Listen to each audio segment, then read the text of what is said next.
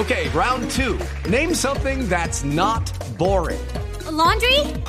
Ooh, a book club. Computer solitaire, huh? Ah, sorry, we were looking for Chumba Casino.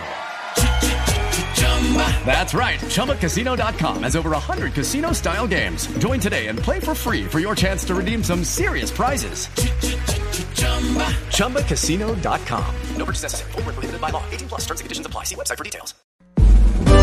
Luz María Sierra es periodista. Está en Mañanas Blue. Son las 6 y 17 minutos de la mañana.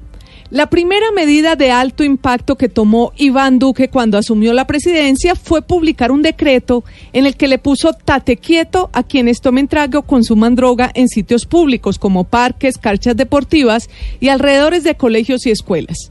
El decreto de Duque, que comenzó a regir en octubre, permitía a la policía imponer un comparendo de 220 mil pesos y el decomiso y destrucción de la dosis de droga. Y en su momento esa medida tuvo una gran acogida. Siete de cada diez colombianos aplaudieron la decisión del presidente. Pero la dicha duró poco, porque ahora la Corte Constitucional decidió tumbar, los dos artículos del Código de Policía en los que se sustenta el decreto de Duque. Este tema es bastante polémico.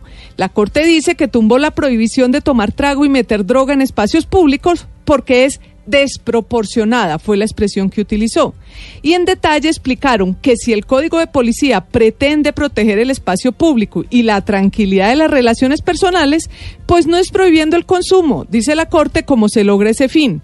Dice también la Corte que existen otras herramientas para lograr proteger el espacio público, que si un borracho se excede y provoca escándalo público, por ejemplo, pues, dice la Corte, la policía tiene otras maneras de controlarlo. Y por eso la Corte privilegia el desarrollo, el derecho al libre desarrollo de la personalidad. Todo eso en la más pura teoría de los derechos está bien, pero en la práctica es altamente polémico. En primer lugar, porque incluso en la famosa sentencia de 1994 de Carlos Gaviria sobre dosis mínima y libre desarrollo de la personalidad, Gaviria y la Corte de la época decían que sería el legislador el encargado de definir en qué lugar se permitía el consumo de la dosis mínima. Es decir, la Corte de ahora resultó más papista que el Papa.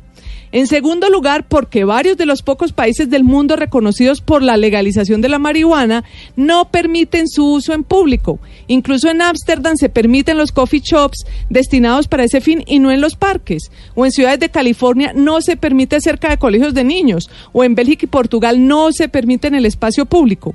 Y tercero, yo me pregunto si la Corte aplicaría el mismo argumento del libre desarrollo de la personalidad si se tratara de un arma de fuego. En teoría, una pistola o una ametralladora en la cartera de un asesino no afecta la tranquilidad de un parque, es cierto, como tampoco afecta la tranquilidad, según la Corte, una dosis mínima de coca en el bolsillo de un dealer de droga en las afueras de un colegio de niños o una gallada de jóvenes fumando marihuana en un parque, en teoría.